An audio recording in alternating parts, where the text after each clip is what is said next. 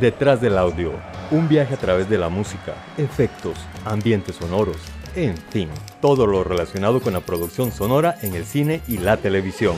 Detrás del audio. Quítese. Es un detrás de cámara, pero de audio. Soundtracks, bandas sonoras, compositores, folies, información inútil pero interesante sobre la producción audiovisual haciendo énfasis en el sonido. Detrás del audio. Empezamos. Ok, ya estamos grabando entonces. Sí, ya. Ok. Entonces, buenas noches a todo el mundo. Everybody, ya que está tan de moda el tema de Estados Unidos en estos días. Todos y todos. Sí. Al final, que ¿Ya hay presidente? A estas alturas quiero saber si cuando, cuando arrancamos este programa ya tenemos un presidente a quien ir a pedirle cacao o... No, no, no, todavía no.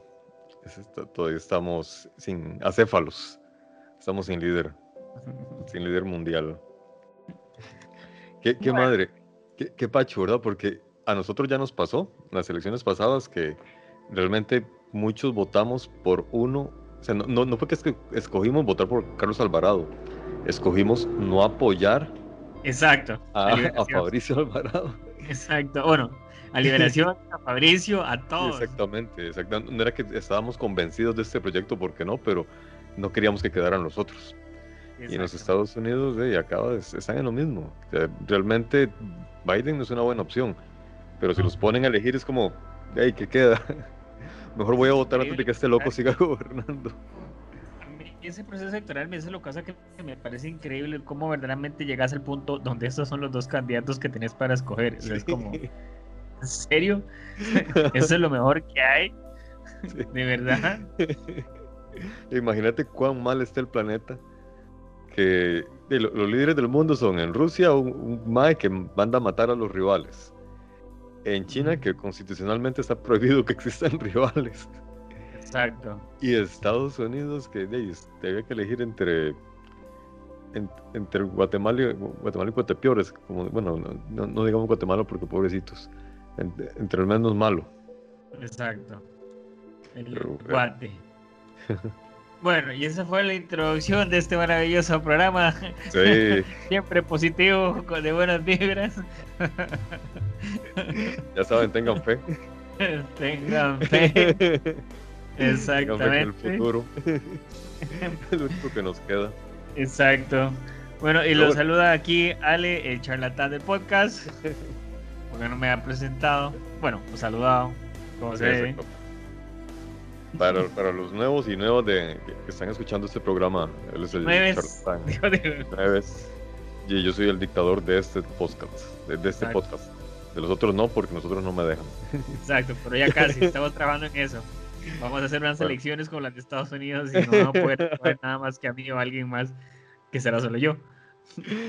Exactamente.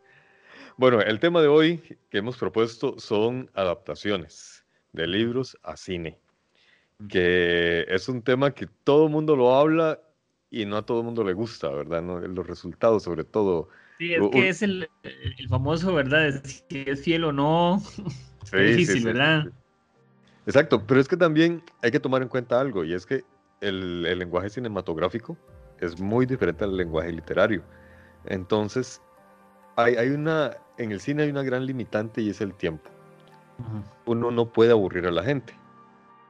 O sea, si uno va a hacer una película larga, tiene que haber cosas muy interesantes y mucha acción para que uno pase dos, tres horas sentados en, en una pantalla, frente a una pantalla viendo una película, ¿verdad? Y de, de repente hay libros muy buenos, pero muy largos. Entonces, ¿cómo adaptarlos? Y por eso es que a veces se, se recurren a, a- a ciertas licencias en las que se recortan acciones, se recortan personajes, y eso a mucha gente le resiente. Ahora, Inevitable. también hay adaptaciones que es que realmente se pasan por el orto el libro y son una Sí. basura. Que son más bien que se vuelve, no es adaptaciones, sino es como inspirado en, Sí, o exactamente. tomando de referencia tal Exactamente. cosa. Sí, sí. Y, y es que, wow, de verdad, también es que es cuando tenés esa. Lo que está pasando mucho ahora, que no sé, que, que se dio, es el cuento entonces cuando tenés esos libros que ya no solo los adaptas, sino que les tratas de sacar el juego más de la cuenta. Entonces del, del libro sacas dos películas. O, no, es que este libro hay que hacerlo en dos partes, en tres partes, porque es demasiado. por ejemplo. Como el joven, ¿verdad? Que el joven es. No sé si lo tenés en tu lista de temas para hablar de Señor de los Anillos y el joven, pero eso es como un. Es una buena referencia, me parece a mí. Es un buen referente para hablar del tema, porque para mí tiene sus bemoles, tiene sus cosas muy buenas. Pero no, no, solamente el Hobbit, sino que toda la serie, El Señor de los Anillos y el Hobbit, tienen cosas muy buenas y cosas que están terribles, a mi criterio. Por ejemplo, el Hobbit, si yo no lo miro con buenos ojos, yo, yo no puedo ver las películas del Hobbit. Exactamente, es que eso es, digo, vos ves que de una forma u otra, El Señor de los Anillos eran libros bastante extensos, Tolkien tenía una mitología enorme, hicieron pues un trabajo bastante respetable con lo que tenían de material, porque tenían material de sobra, y son películas que a estas alturas se mantienen como de las películas favoritas de la gente, o sea, la gente es como, no me toques, han muy bien, y no, o sea, ya la gente se olvidó de, Game of Thrones, o sea, ¿verdad? Ya desapareció, ya nadie le importa, pero el Señor de los Anillos ahí sigue, ¿verdad? Sí, Por algo. Ahora bien, claro, tenés que entonces llegó Peter Jackson y empezó entonces a agarrar un libro. Es que hay que tener en cuenta que el Hobbit originalmente era un libro para niños, ¿verdad? Y cuando vos lees el Hobbit y lo comparas con el Señor de los Anillos, el tono es muy diferente, es un tono más light Sí, de hecho. Es, el, libro es súper corto, es súper al grano. Y de ese pequeño mini libro sacas tres películas. No una, no dos, tres películas. o sea, ¿en qué clase de la productora que dijo, no, no, ya, va tres, va tres? Sí, quisieron hacer Gula, seguramente como les había ido muy bien con la, con, la trilogía anterior. Pero sí, y, realmente los diálogos a mí me parecen aburridos, las acciones, o sea, todas las escenas de guerra son una especie de adaptación del Señor de los Anillos, o sea, era algo que ya habíamos visto. Ya, ya, ya habían dicho, vean cuán buenos somos ejecutando este tipo de acciones, entonces no presenta nada nuevo. El único nuevo que, que, no está en las novelas es el personaje de la chica, que se lo inventaron. Igual, o sea, igual, igual, sí, no, es que terrible. Es, y es se lo sacaron de por ahí, dijeron, la, la metemos porque la metemos, pero no está en el libro. No está, y es que ahí es donde uno dice, es decir, tenés un material. Eh, originalmente yo había oído que querían hacer dos películas. Y uno dice, ya dos películas, ya estabas, ya estabas forzándolo, ¿verdad? Tres películas.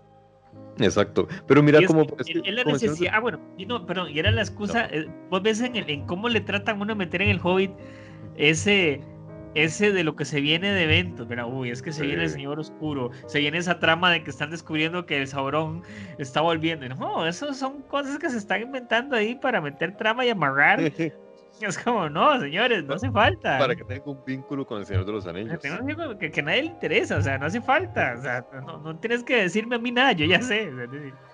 Pero además, además que en el caso de del Hobbit, el personaje de, esta chica yo creo que lo metieron a la fuerza como subtrama. Porque no, tenían ese, tema paralelo, porque por lo regular en el cine eh, se cuentan dos historias paralelamente. La forma fácil es la historia principal y una historia de amor. Esa es la, fórmula sencilla. En el caso de ellos, de ahí no tenían ninguna historia y la que se inventaron fue esa.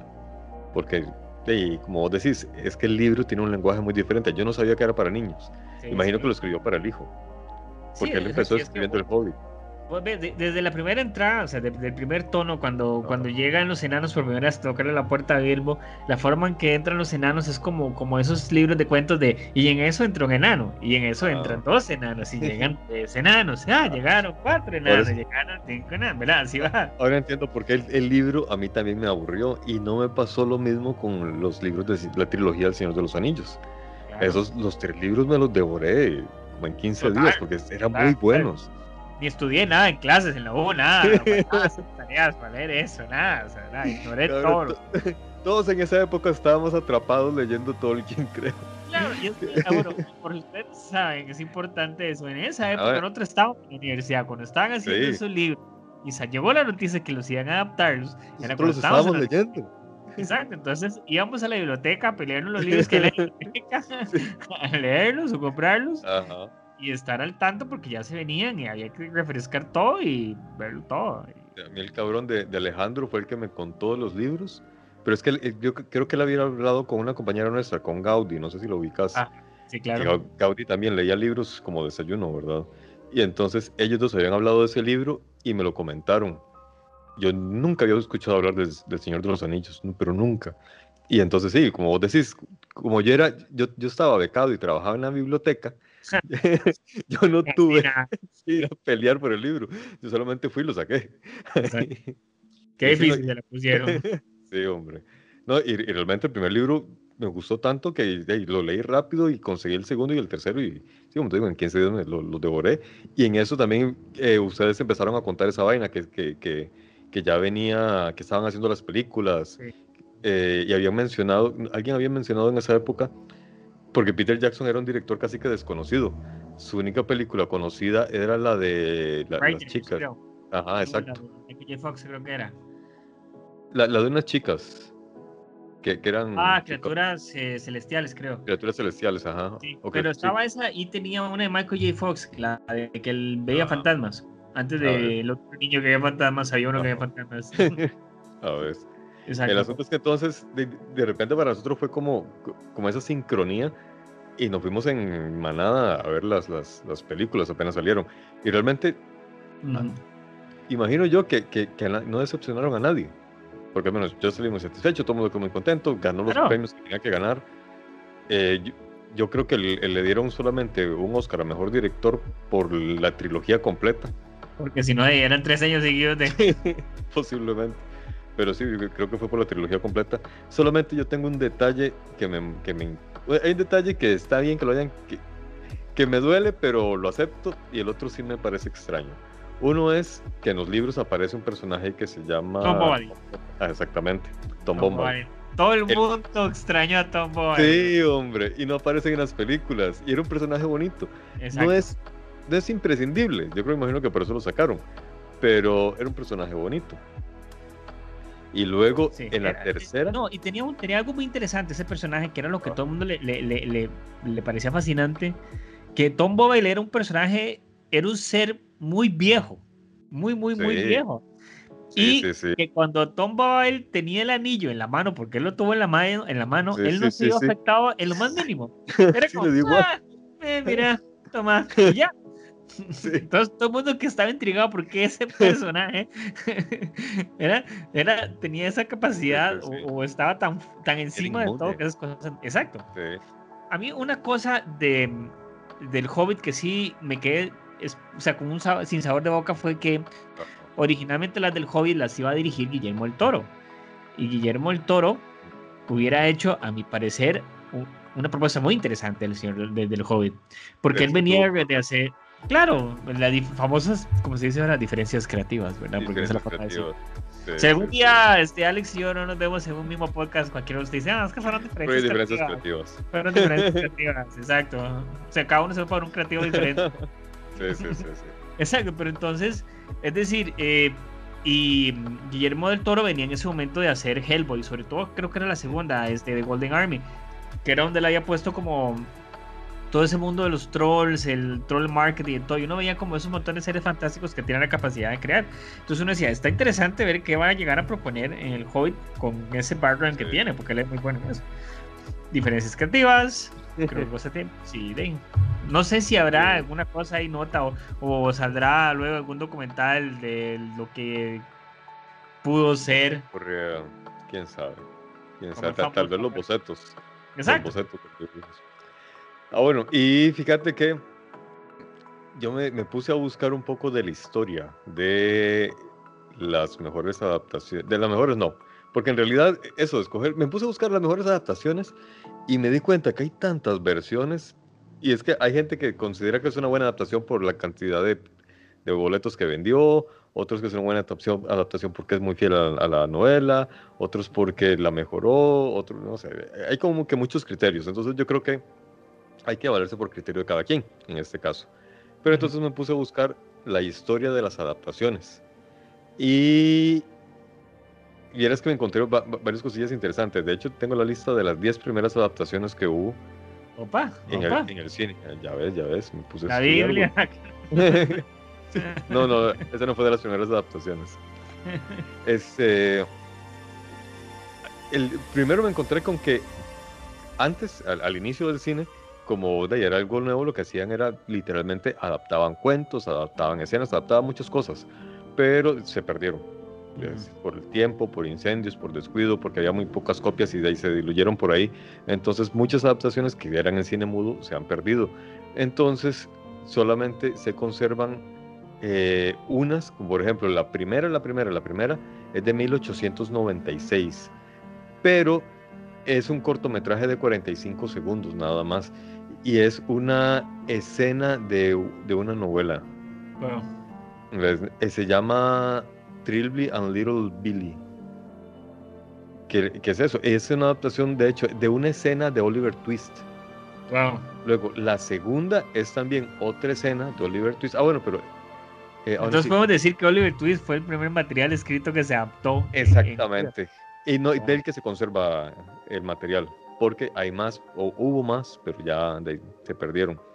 Eh, el segundo fue en, el en 1897 y también era una escena de, Oliver Twist, que, pero es la muerte de Nancy Skies. El asunto es que estos dos, estas dos primeras adaptaciones están basadas en el... No, perdón, las, las tres, porque la tercera también. La tercera... Dame un toque que mi sobrino me llama. Ya ven. Una pausa y regresamos. Una pausa comercial.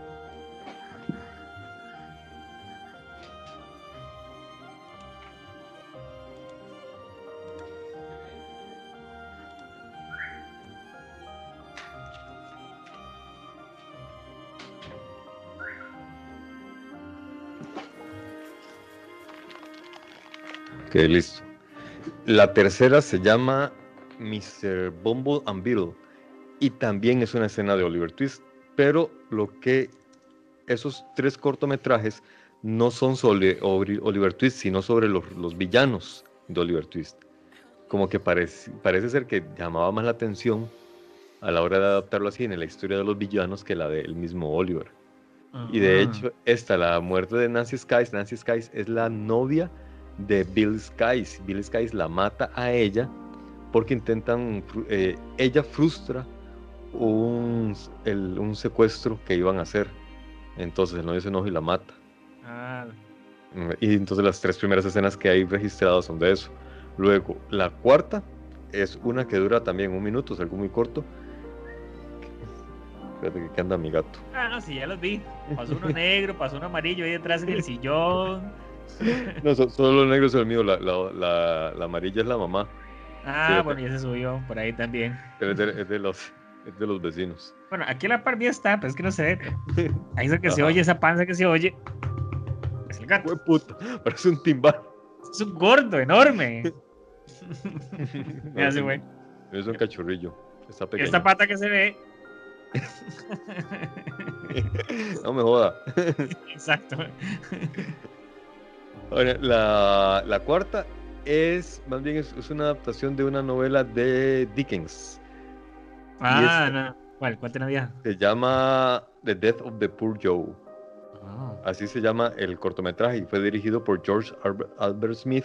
Pero ojo, con este hay algo muy interesante y es que nadie sabía que, era una adaptación de una escena de, de, una novela de Oliver Twist.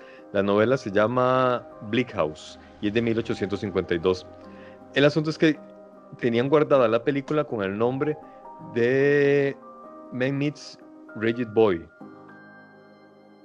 Y nadie la había visto. ese es el nombre del, video, del archivo. No, así, lo, tenían registrado. Ese era el nombre que tenía. Pero nadie la había visto. Alguien como que tuvo curiosidad, la revisó y se dio cuenta que no, que en realidad era la, la, escena de la muerte de, de, Joe, de, la novela de Bleak House de ah, Charles Dickens. se quedó guardada tanto tiempo, Sí, exactamente. Entonces ya le cambiaron el nombre, ya le cambiaron el registro, entonces actualmente está, está conservada precisamente en el Instituto Fílmico Británico. ¿Se puede ver en algún lado? Eh, está en internet, en YouTube, creo. ¿En serio? el asunto es que pues, mientras Alex les habla, yo voy a hacer algo más emocionante. Buscarlo. de hecho, mira, te voy a pasar el link de donde saqué esta información para que no corras tanto. Dice, vamos a ver, dice el rincón del vago. no, no, no, no, no, no. El rincón del vago. ¿Cuántas veces no usamos el rincón del vago? ¿Todavía existe el rincón del vago? Oh, sí. ok, sí, todavía lo usan como nosotros lo usábamos. Es una buena pregunta. bueno, el asunto es que eh, esta película se conoce como la adaptación más antigua de, un material de Charles Dickens. Luego, la quinta se grabó, se filmó en 1901 y es una adaptación de el de Christmas Carol de Charles Dickens de los de Scrooge. Esta la dirigió un señor que era mago. Yo pensé que cuando empecé a leer que él era mago, no, no, pensé que era Charles eh, Melier, porque Melier también era, era mago, pero no.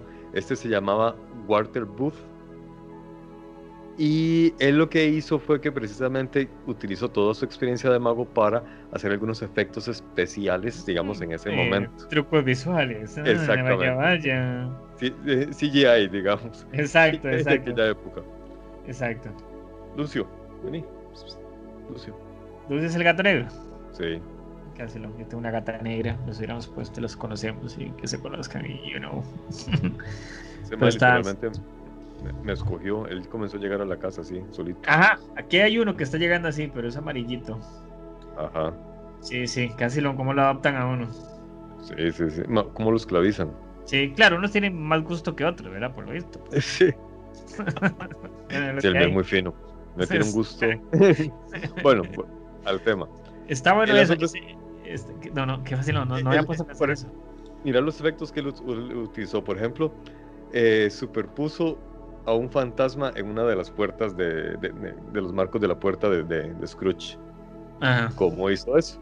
El asunto fue que grabó, a la hora de revelar, grabó la, reveló una proyección sobre la otra. Ah. Entonces, estarán, ya hay un fantasma. Ah, qué bueno eso. Que, luego, esa, esa, búsqueda de, cosas. Y, y, luego, para. Hizo un truco en el que Scrooge se voltea Está en una ventana, ¿verdad? Se voltea y las cortinas se cierran. Eso lo hizo con una maquinita. Wow, veces que no. Y uno a veces dice, es que no puedo hacer nada porque no tengo Photoshop, no tengo Premiere. No puedo hacer nada, mi cámara no lo permite. De, hecho, me acuerdo cuando en AU hicimos un proyecto. Ajá. Eh, el, no sé si era tuyo o de, o de Antonieta. Y en uno de los jardines de la U teníamos que hacer que una puerta, que el portón de un jardín se cerrara. Entonces lo hicimos con nuestras fajas. nuestras fajas agarramos las, los portones y los jalamos. Entonces, oh, vean los efectos especiales. Oh, Exacto. En tu cara, George Lucas. Exactamente. Luego la sexta. Ojo, la sexta es nada más y nada menos. Bueno, también es de George Méliès. Eh, o más bien, esta sí es de George Méliès. Y es Los viajes de Gulliver. Ah, Gulliver, obvio. Ajá, mm. y cuando estaba en Lilliput, precisamente. Mm. Él, de hecho, el mismo George Méliès actuó.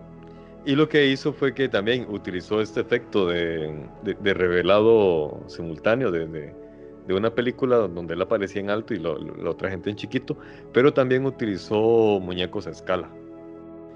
¿Qué tal, qué tal esta eh, Nosferatu? Nosferatu es adaptación pero es que Nosferatu no es, eh, no es una adaptación, es, es, vendría a ser esto como basado en. Se está basado en historia de, de Drácula, pero es otra historia. Ok, entonces, esa, es la, es la, primera desviación creativa. pero yo, yo, nunca la he visto, pero he visto escenas y realmente no se ve mala. Y de hecho, qué bueno que lo recordás porque es una película que yo quisiera ver porque no se ve mala. Y, y nunca he encontrado una mala crítica siempre que se habla de Nosferatu, se habla. No, todos los digo, ya está muerto, está. Chile malo. Gracias, Chile malo. pero, de, es interesante, sí, es cierto, que. Y luego, eh, la siguiente, en 1902, también dirigida por George Méliès, es la de Robinson Crusoe. Eh, digamos, pero digamos, las de George Méliès sí ya eran comerciales, ¿verdad? Ya las de George Méliès la gente pagaba para verlas, ¿verdad? Las adaptaciones sí, y, ya tenían estructura. Las adaptaciones que estaban antes, no las de Melier, sino las otras que comentaste, eh, esas no eran para. teatro. era, casi que, ajá, era casi que teatro grabado. ¿Ves? Ya Melier ya le estaba metiendo un poquito más lenguaje cinematográfico. Exacto, sí, con excepción de eh, Scrooge.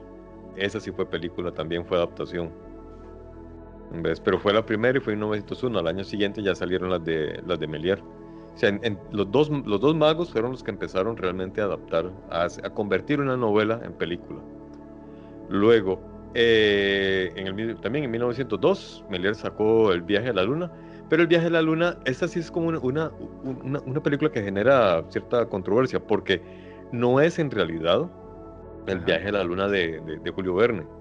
Es una interpretación, es una interpretación de El viaje a... la luna de Julio Verne. Vendría a ser, digamos que la primera, porque bueno, Nosferatu de qué año es?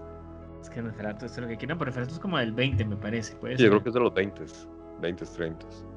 Ya, ya, ya es más, es, como, más, es como más moderno, si podemos decirlo así. Digamos. 22, eh, 22, eh, sí, 1922. Iba a decir 1022, dígame a mí. los babilonios hicieron esa película. Eh.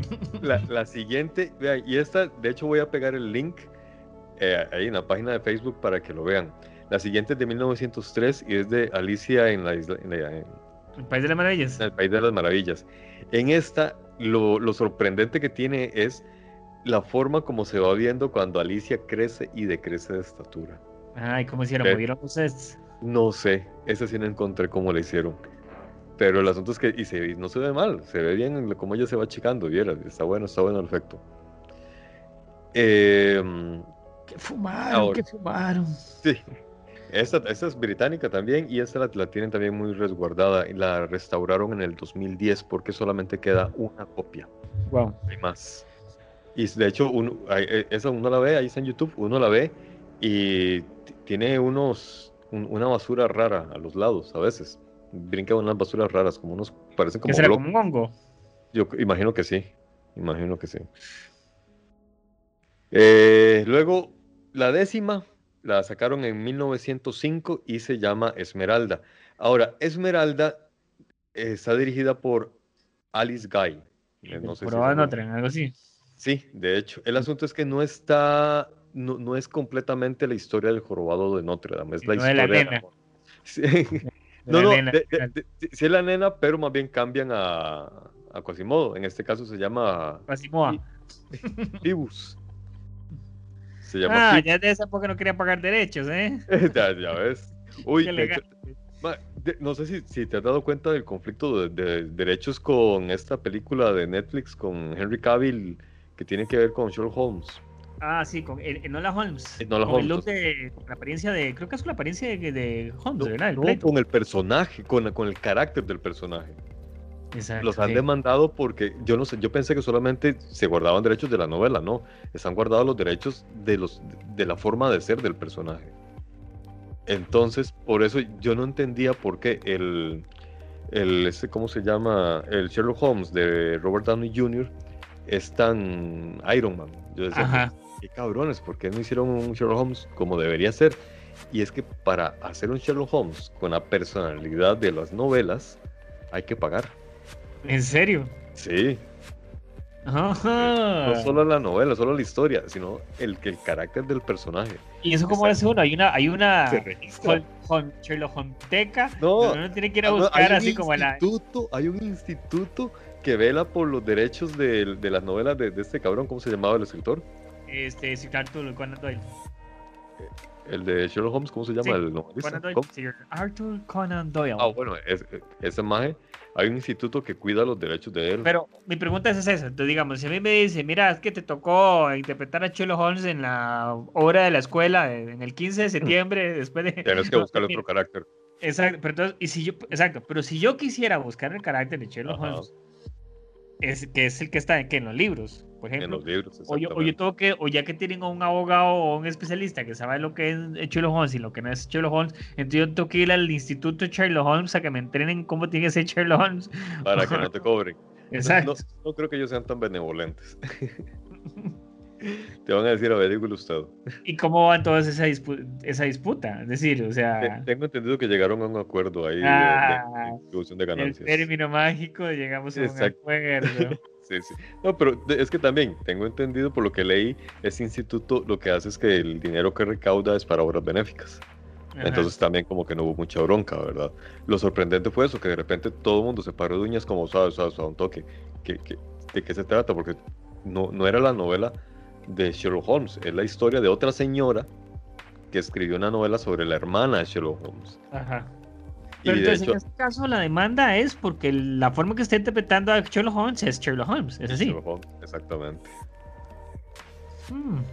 Es la forma de ser tan analítica y seria, todo eso, todo eso está registrado en derechos de la propiedad de, autor. Entonces, bueno, voy a registrarme vago, pero gamer, y si alguien hace lo mismo, sorry, papá va a demandar, porque charlatán de podcast bueno, está claro que No sé si vos sabés lo que ha pasado con la cerveza Dove. Oh, no me digas. Pues es que con la cerveza lo que está, lo que está la, la patentaba es el sabor, ¿o no? no, la, no, marca no la, marca la patentó en español. Porque a Groning nunca se le ocurrió patentar el nombre. A Dove McKeegan nunca se le ocurrió tampoco. Y de ahí un español dijo, de yo voy a patentar el nombre. No voy a hacer la cerveza. Entonces de ahí, nos jodimos todos.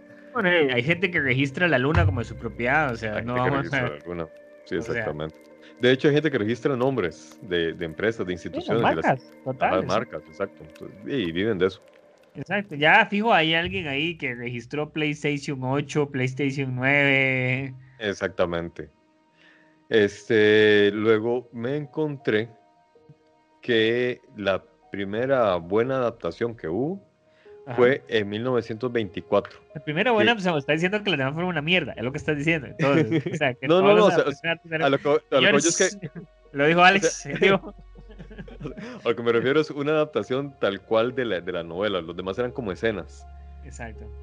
O interpretaciones, en este caso ya fue agarrar no, la novela. Y Ya está como, eras como, ahora es una interpretación de la Constitución política.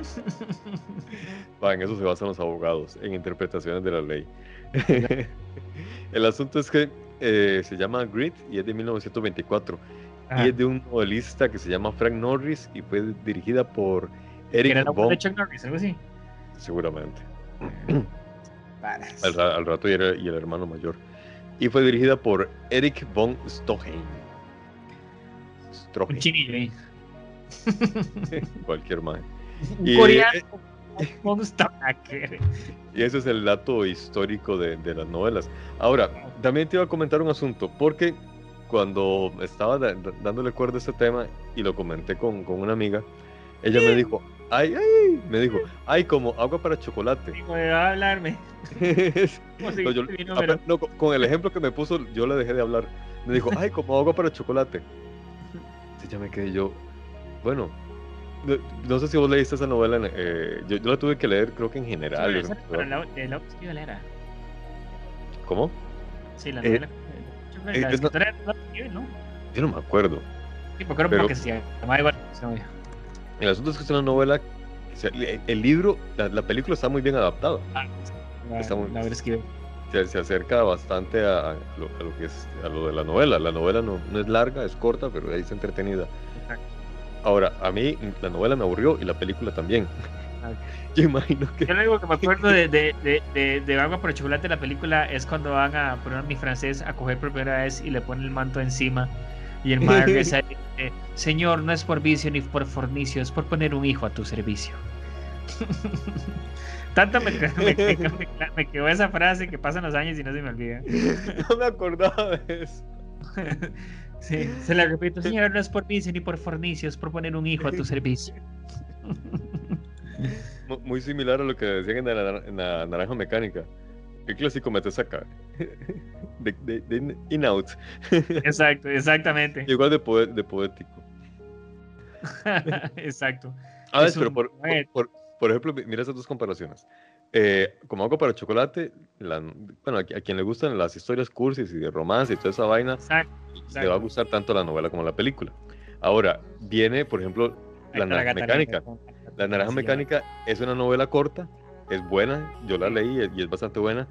La película es también muy buena, pero son como diferentes. Sí, además, bueno, La, la, naranja mecánica, por ejemplo, tiene el asunto de que tiene eh, dos finales, ¿verdad? O sea, el libro tiene dos finales.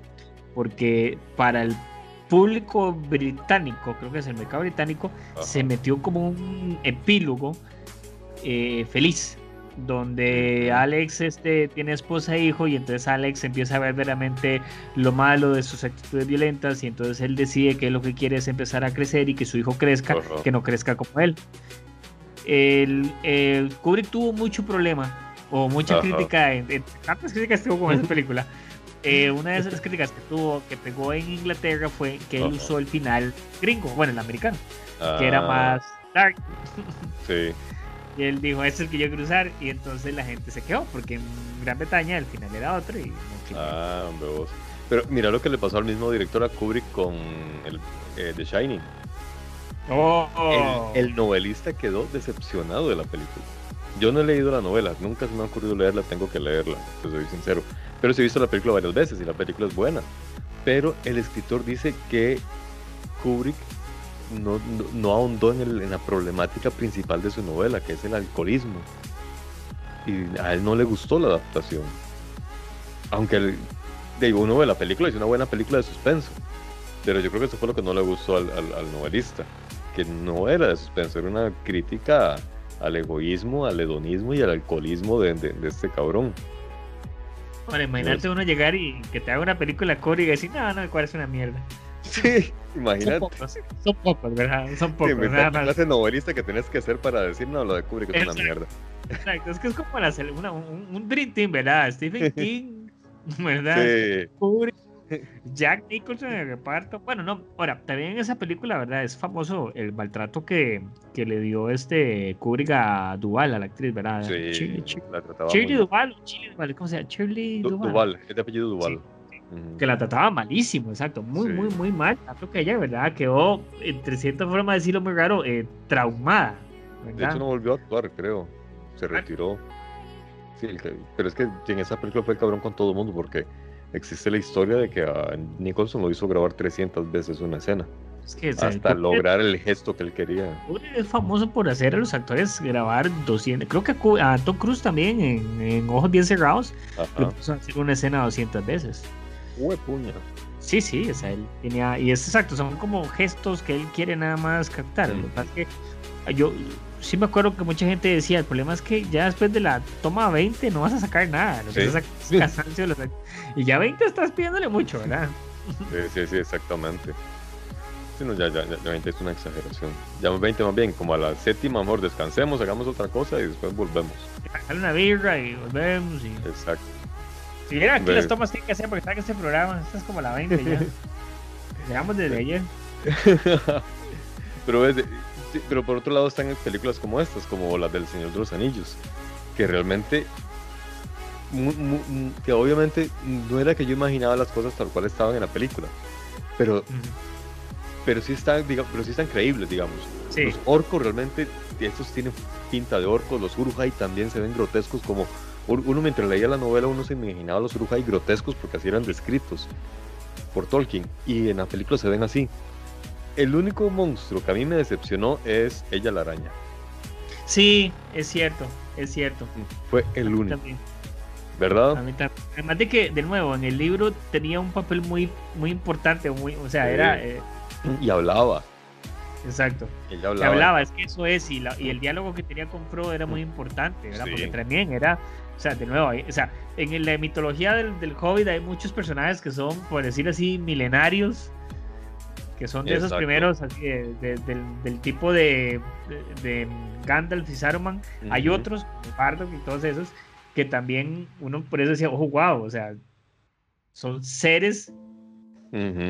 y, la araña era eso. Es más, uno eh, era uno de los antiguos. Es más, eso es una cosa que me hacía mucha gracia porque, en, creo, si no me equivoco, la araña estaba en el segundo libro, era en el libro 2 que aparecía la araña. Ah, no me acuerdo en cuál. Y entonces, cuando salió de dos torres, uno quedó como, ¿y dónde está mi maldita araña? ¿Dónde está mi maldita araña? que ellos movieron, la movieron al 3, que está bien, a la tercera. Yo creo que quedó como cortado entre el segundo y el tercero. Porque es que yo, yo sí recuerdo que yo quedé como, uy, ¿y qué va a pasar con ella? O, quién es ella, ¿ves? Pero no sé si fue que fue de un capítulo a otro o de un libro al otro, pero sí recuerdo que... que... se lo brinca así una vez y ya. Sí, sí, exacto, pero sí, que sí recuerdo esa emoción, que yo me quedé con intriga de ver quién era, entonces pasé de una vez a, lo siguiente. O, estoy pensando más bien, sí, no, no, es eso. El... Porque es algo también que pasó que trataron de hacer, que no le salió tan bien esta vez en la segunda, que fue con el Hobbit, con el pinche dragón. O sea, el dragón es Smog o sea, el, toda la pelea del dragón y de todo es. la cortaron para que arrancara la tercera película. Sí, sí, sí, sí. Y es como, no, o sea, es parte de. O sea, y entonces, gastaste, pues, el que odia, el joven, ¿verdad? en la segunda película gastaste millones de dólares, porque eso fue seguro que gastaron, en una secuencia de una lucha inexistente entre los enanos y el dragón en las minas de Moira no, esas son las de Moira, son las minas de. No me acuerdo cómo se llama. De la Minastir, no, montaña. Esas Minastir. No, esas, no, no, esas Montum. No, ¿cuál es esa montaña?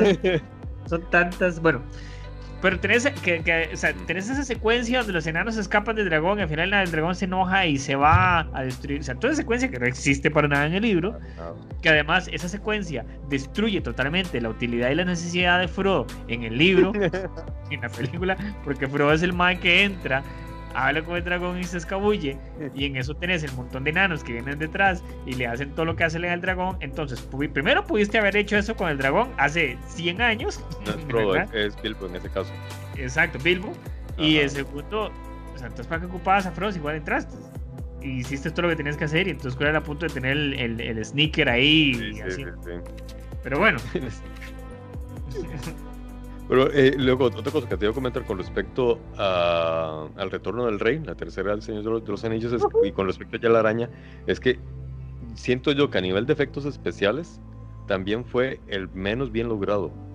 No es, por ejemplo, en, la, en la primera, cuando sale la criatura esta de, de, sombra y fuego, como, cuando, está con Gandalf. Ese es el Bardock. Sí, el Bardock, sí. ese efecto especial es buenísimo. Y todos, la, primera y la segunda, todos los efectos están bien hechos.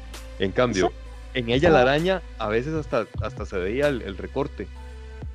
Entonces, ahora todavía. Entonces, es lo, es lo único que, le resiento yo a, la película, pero no, no en cuanto a adaptación de novela a película, sino en cuanto a, dirección. Que ya es un asunto de, de dirección. Y luego, una de, las novelas que encontré, yo no sabía que era novela, que encontré por ahí y que siempre han dicho que es una buena adaptación, bueno, me di cuenta que siempre lo han dicho, es la de El silencio de los inocentes. Yo no sabía que eso Sí, ese era un libro. Sí, oh. era una novela que adaptaron. ¿Perdón? ¿De quién era el escritor? Y se llama El silencio de los inocentes también. Bueno. Sí, de, de Silence of, Lambs. Ah, sí, eso no son de. Porque eso es de Manhunter, eso es este maje. Eso no son Michael Crichton. Déjame ver de quién son. Porque creo que la primera que se adaptó fue Manhunter. Que, o sea, bueno, el Dragon Rock, que originalmente era Manhunter. Thomas, Thomas, Harris. Thomas Harris, es. Sí, cierto, Thomas Harris es libro, es cierto. Creo que, creo... que era un libro. Sí, es cierto. De hecho, creo que la primera que se adaptó ni siquiera fue El Señor de los Anillos, fue eh, el Em, ¿Cómo se llamaba? Estaba, vamos a ver, era El Señor de los Anillos, después venía Hannibal y la tercera era El Dragón Rojo. El Dragón Rojo. ¿Cómo que El Señor de los Anillos? El Señor de los, eh, Ay, el, de los Inocentes. El, Silencio de los Anillos. el Silencio de los Anillos. El Señor de los Corderos. El que hace él. ¿no saben? El Señor de los Anillos es una porno que ve. el, señor de, el Señor de los Catres. No, no, ok. Pero el, el, dragón, el dragón rojo se había adaptado originalmente primero eh, se llama Manhunter, la película. Ah, sí, después vino El Silencio de los Inocentes, que ya es, ya le cambió el tono como tiene que ser. Qué puto sin tono. Sí, sí, sí, sí, no, pero es que ahí son esas donde Anthony Hawkins, ¿verdad? O sea, sí, no, y, la película sin Anthony Hawkins, ¿verdad? Ahora, esa película actualmente es políticamente incorrecta. Yo creo que no la volverían a hacer. Bueno, mira, yo honestamente ahora en la tarde vi Porky's, así que si querés que te hable de películas políticamente incorrectas que no pueden salir, me entró la nostalgia y quería ver porque sí dije, wow, esta película no podría ser en esta época, pero bueno.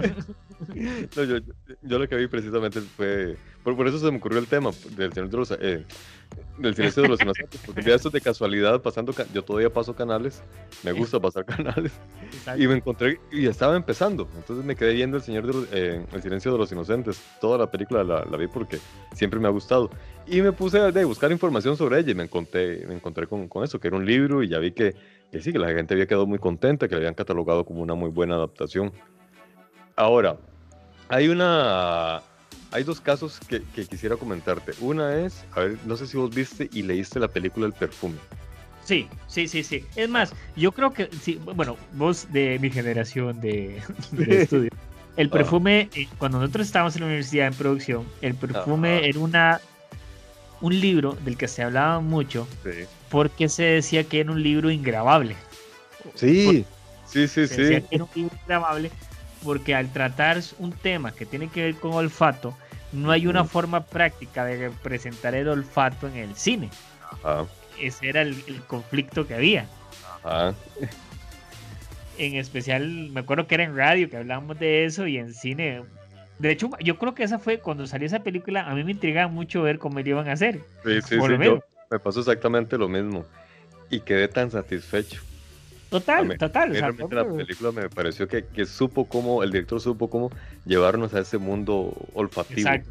no, y el personaje. exacto. Y el, y el, personaje de. de, de, eh, que hace de Pascal. Pascal, creo que se llama el, el, el villano, ¿verdad? sí. Ese actor. Creepy. O sea, para decirlo de buena manera, creepy. No, y, hasta el mismo Jean, Baptiste, que, que, es un personaje, el protagonista, pero, pero, pero, bizarro. pero muy, muy bizarro, Jean Baptiste Grunil, y todo, o sea, realmente a los que las personas que oigan este programa les recomiendo lean el libro y busquen la novela. Sí, eh, el libro es corto. vean la película. El libro es un libro corto, o sea, se, lee, se, lee, bien, se lee rápido, se lee bien en cuanto son pocas páginas, pero además de que la historia te mete y, te, va, te, vas a leer, te vas a leer rápido. Eh, bueno, ¿qué tal, por ejemplo, si hablamos de algo como El Padrino? Mario puso. Mira, yo aquí la tengo, de hecho acabo de voltear aquí y aquí la veo, ahí está, me la regalaron por Navidad y no la he visto. las, películas son, muy buenas y las novelas siempre han sido, eh, nunca las he leído, pero siempre han sido bien catalogadas, siempre han sido bien mencionadas. Y nunca he escuchado que hayan quejas de nadie sobre esas películas.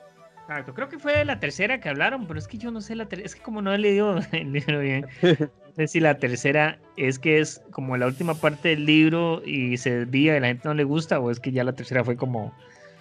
Es que a nivel cinematográfico yo creo que el error que pudo haber cometido es que, imagino yo, porque no he leído la novela, es que tal vez fue muy literario, porque la tercera película es muy lenta. La tercera, porque la, la tercera película casi todo es el juicio. Y no, no, tiene esas dinámicas que se tiene. Ahora, cuando se representa un juicio en, en cine, se hace muy dinámicos. Ese no, ese, es todo el mundo está sentado, los abogados tienen un montón de documentos que revisan, de repente se van, hacen mucho flashback para conocer cómo era el pasado de, eh, de, de toda la vaina de, del de, Corleone, allá en, en, Sicilia era. Entonces, sí, pero esa, esa, esa es la 2. El juicio de la 2. El juicio, no, el juicio de la 3. ¿Cuál es el juicio de la 3? Es cuando ya Michael es el líder y está y lo llevan a juicio. Pero es la 2. Que es cuando al final el Mae le, dicen que se corte las venas, al final al testigo. ¿Y entonces cuál es la 3? La 3 es cuando el Mae está viejito. Hay una 3. Estoy perdido yo entonces. Sí, yo sé que hay 3. ya está viejo, que más bien le cede la batuta al sobrino, que es este Vincente Corleone, que es el hijo de Sony. Bueno, un hijo bastardo, porque. No es como termina la 3 ahí. No, la 3 termina con. Es que, bueno, bueno, no voy a hacer un spoiler porque esta película salió hace como 100 años. Sí, sí, sí. La, sí, la tercera era cuando matan a la hija de Corleone saliendo del teatro, que el hijo se decide ser cantante de ópera y en la ah. ópera bueno, si no la viste, ya te conté cómo termina. y entonces al final, Corleone queda solo, abandonado y muere solo en una silla porque se le fue todo el mundo, porque por culpa de él, eh, ¿verdad? O sea, eso es. Que creo que este Coppola va a sacar una reedición de la película. donde él este va a, como reeditar el orden de las películas de la, de, la película, no sé para qué, y va a meter unas escenas y va a meter cosas extras, aparentemente. ¿Para qué? No sé, lo mismo que hizo con Apocalipsis ahora, ¿verdad? Es el Redux del Padrino 3. Seguro ocupa plata. Sí, sí, ya me acuerdo del Padrino 3, donde el, el que recibe la batuta es este actor latino. Andy García. Andy García. Que sale nuestro querido profesor de actuación. Brad Pitt, no, ¿cómo era? Brad, Brad, Brad, Brad, Halsey. Ah, ese No, perdón, Montgomery Ford en sus películas del lejano oeste. Montgomery Ford. Sí, sí. sí, él sale al principio, de hecho. Es el nuevo ah, esposo de Diane, de la, de la ex de Julián. Qué pendejo, solo he visto dos del padrino, entonces no he visto la tercera.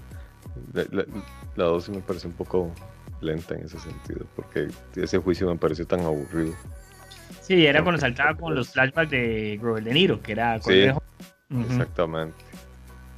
Robert De Niro haciendo de todos los personajes que hace cuando trabaja con con Scorsese. Exacto. Este. Luego, hay una trilogía de novelas suecas, creo, que adaptaron a ah. cine.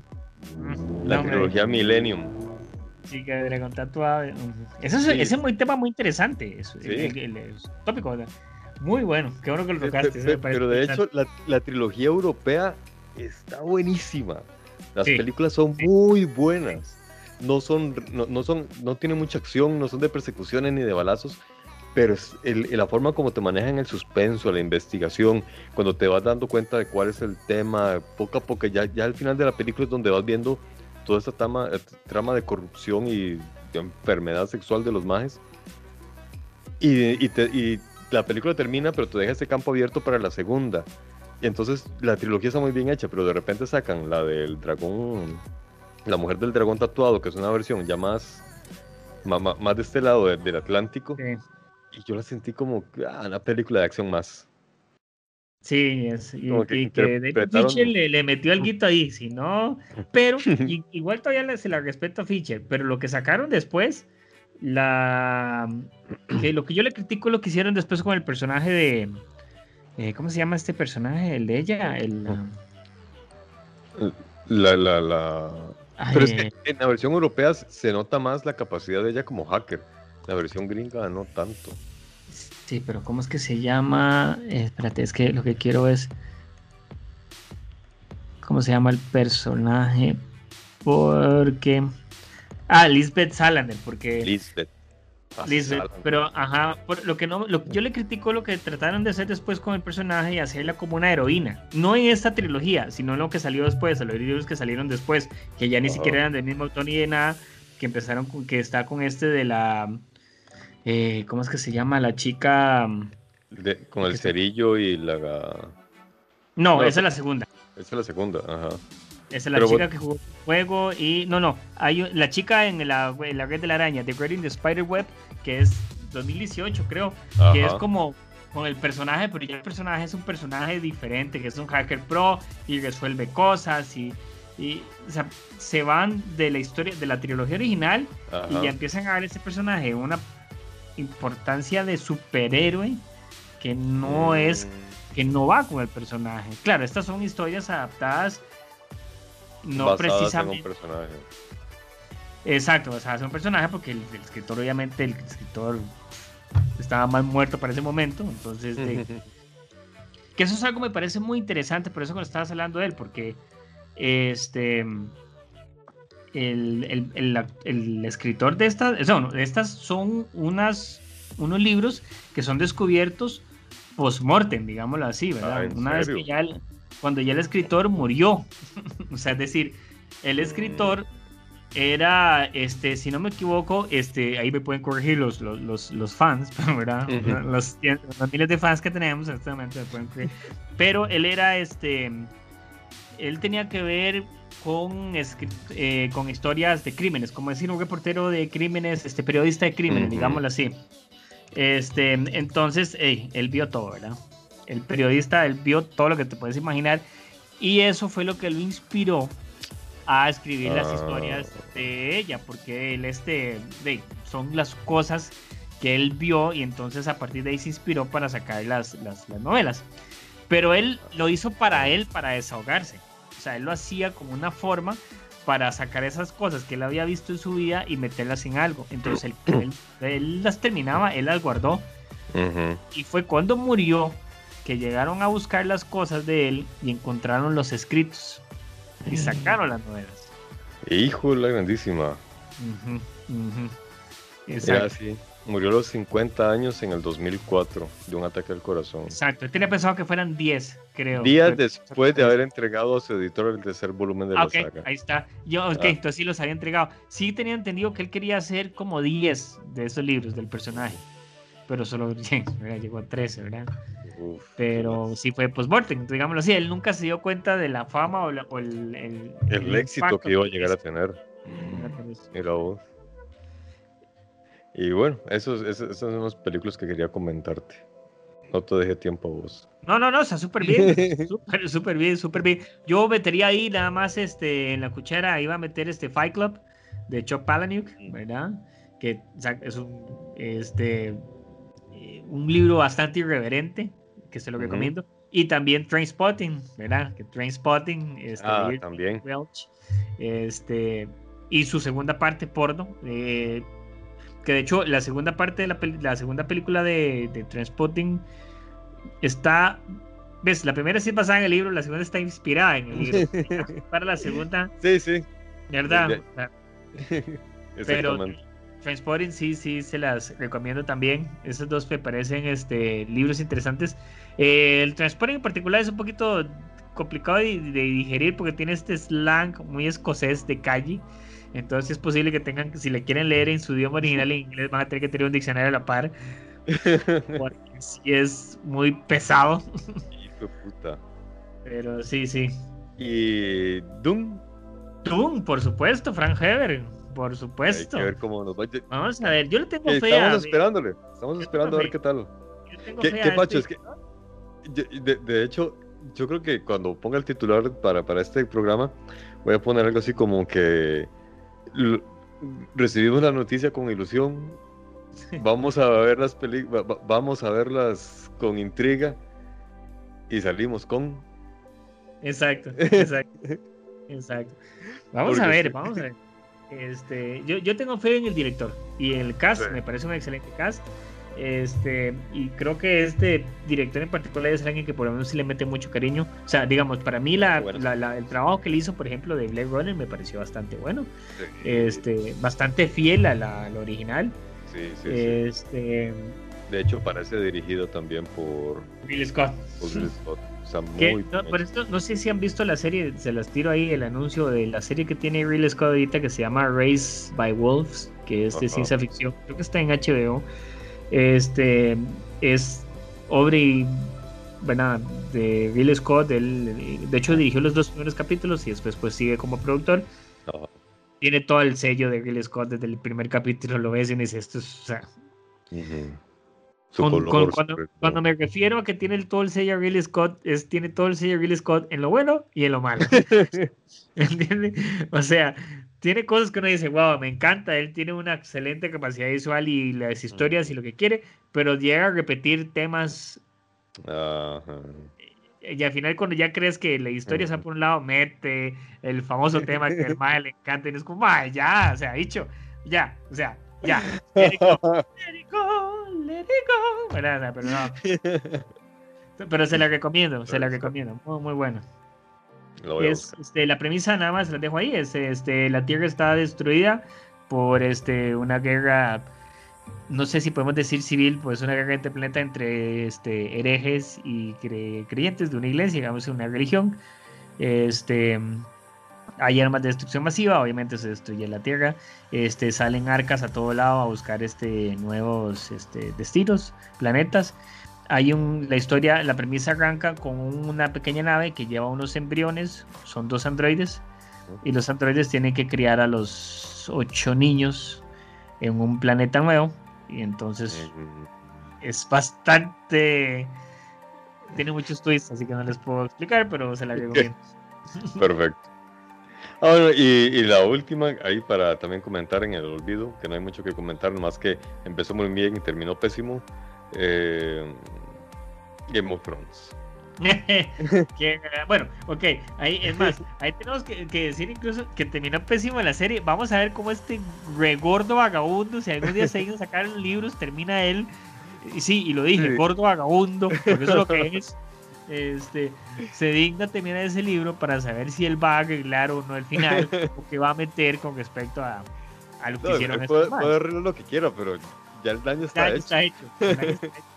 Ya, ok, las novelas terminan bien y todo, pero la serie fue el cierre, la octava temporada es de las peores cosas que he visto en mi vida. Claro, pero, y, pero ¿y, cuál es la culpa de la octava temporada? Que ya no había material. Ahí donde te das cuenta de la importancia y la necesidad del escritor, un escritor de verdad. Y estos más, sin ninguna fuente, se pusieron a escribir la historia, se cagaron en todo, porque los más también ya querían salir de la serie para hacer otros proyectos, que no están haciendo nada, se quedaron sin esa en la limón. Sí, es cierto. Y ahí está. Y yo creo que, que va a costar conseguir porque en, ese gremio se castiga mucho la, deslealtad. Totalmente. desleales. Eso más, muy desleales. HBO, como los escritores, por todo el mundo. Sí. Y exacto, y eso se cobra. por eso nosotros estamos aquí haciendo un podcast, porque ya no cobrar más de Hollywood hace unos años, pero bueno, ya, volveremos. y yo apenas iba llegando. exacto, llegando, pero puedo explicarlo. pero, bueno. pero abrí la boca. exacto, y me vieron la cara y dije, hey, está bien, soy yo. Y, llegué sin rasurar, entonces. Exacto. Y estaba borracho bueno, y seguía hablando lenguas. en esa época el presidente era Obama y puta, ¡Mi hermano! bueno, vale, nos vemos entonces. Excelente, un saludo a todos. Espero que hayan disfrutado y seguimos con más.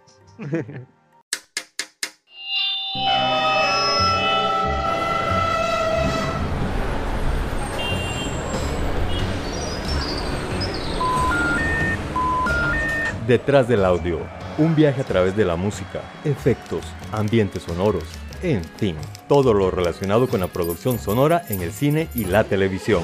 Detrás del audio. Quítese. Es un detrás de cámara, pero de audio.